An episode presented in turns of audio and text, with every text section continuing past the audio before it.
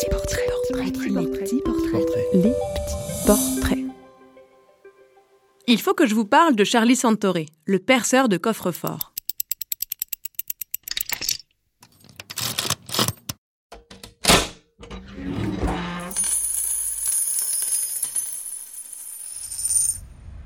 Cette histoire se passe à Los Angeles, aux États-Unis. C'est là que vit Charlie. Il a 49 ans et un métier pas banal. Il ouvre des coffres forts. Aucun ne lui résiste. Pour Charlie, c'est comme un jeu d'échecs. Il faut être patient, stratégique et connaître par cœur tous les coffres qui existent. À chaque fois qu'il en ouvre un, il a l'impression de pénétrer dans l'esprit de quelqu'un et découvrir ses secrets. Parmi toutes ces missions, deux l'ont beaucoup marqué. En 2017, un couple qui rénovait une maison l'a appelé pour ouvrir un coffre-fort abandonné par le précédent propriétaire. À l'intérieur, Charlie n'avait jamais vu un tel magot. Des montres et des bijoux qui valaient plusieurs millions d'euros.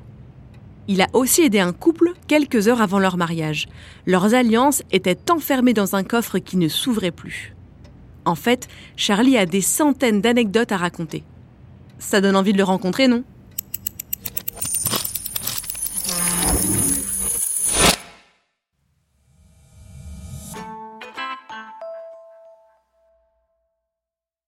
Il faut que je vous parle de Michel Leclerc, le directeur du plus petit cinéma de France.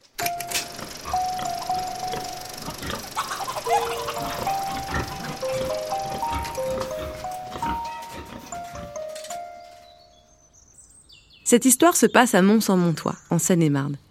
Michel est un ancien réalisateur de documentaires, passionné de cinéma. Lorsqu'il prend sa retraite, il a peur de s'ennuyer.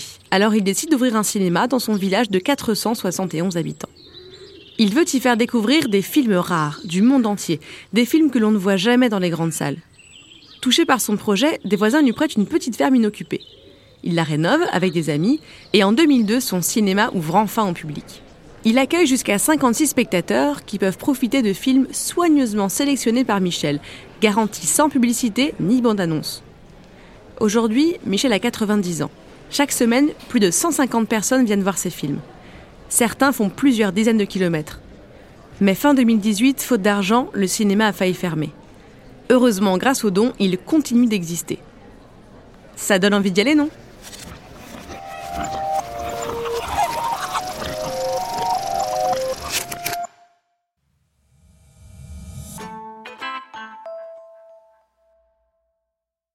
Il faut que je vous parle de Sarah Marquis, l'aventurière.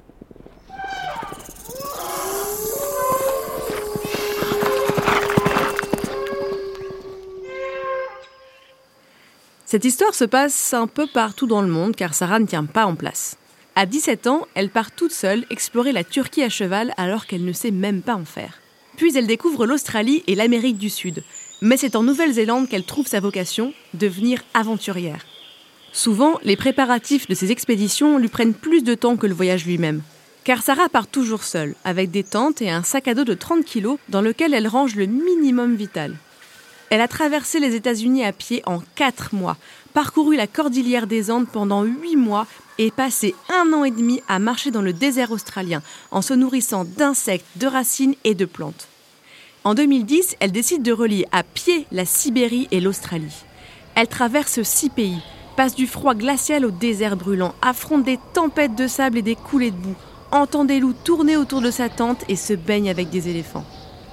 Sa dernière expédition s'est déroulée en 2018 en Tasmanie, une île proche de l'Australie. Sarah est partie à la recherche du loup de Tasmanie, officiellement disparu depuis 1936.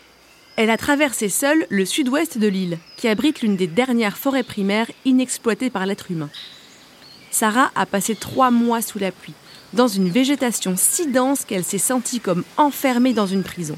Elle devait avancer à quatre pattes en évitant les serpents venimeux, a manqué de se faire écraser par un arbre tombé à quelques mètres de sa tente et s'est cassé l'épaule en tombant dans un ravin. Aujourd'hui, à 47 ans, Sarah a passé la moitié de sa vie à parcourir le monde. Si l'on met bout à bout toutes ces expéditions, Sarah a fait une fois le tour de la Terre. Ça donne envie de voyager, non?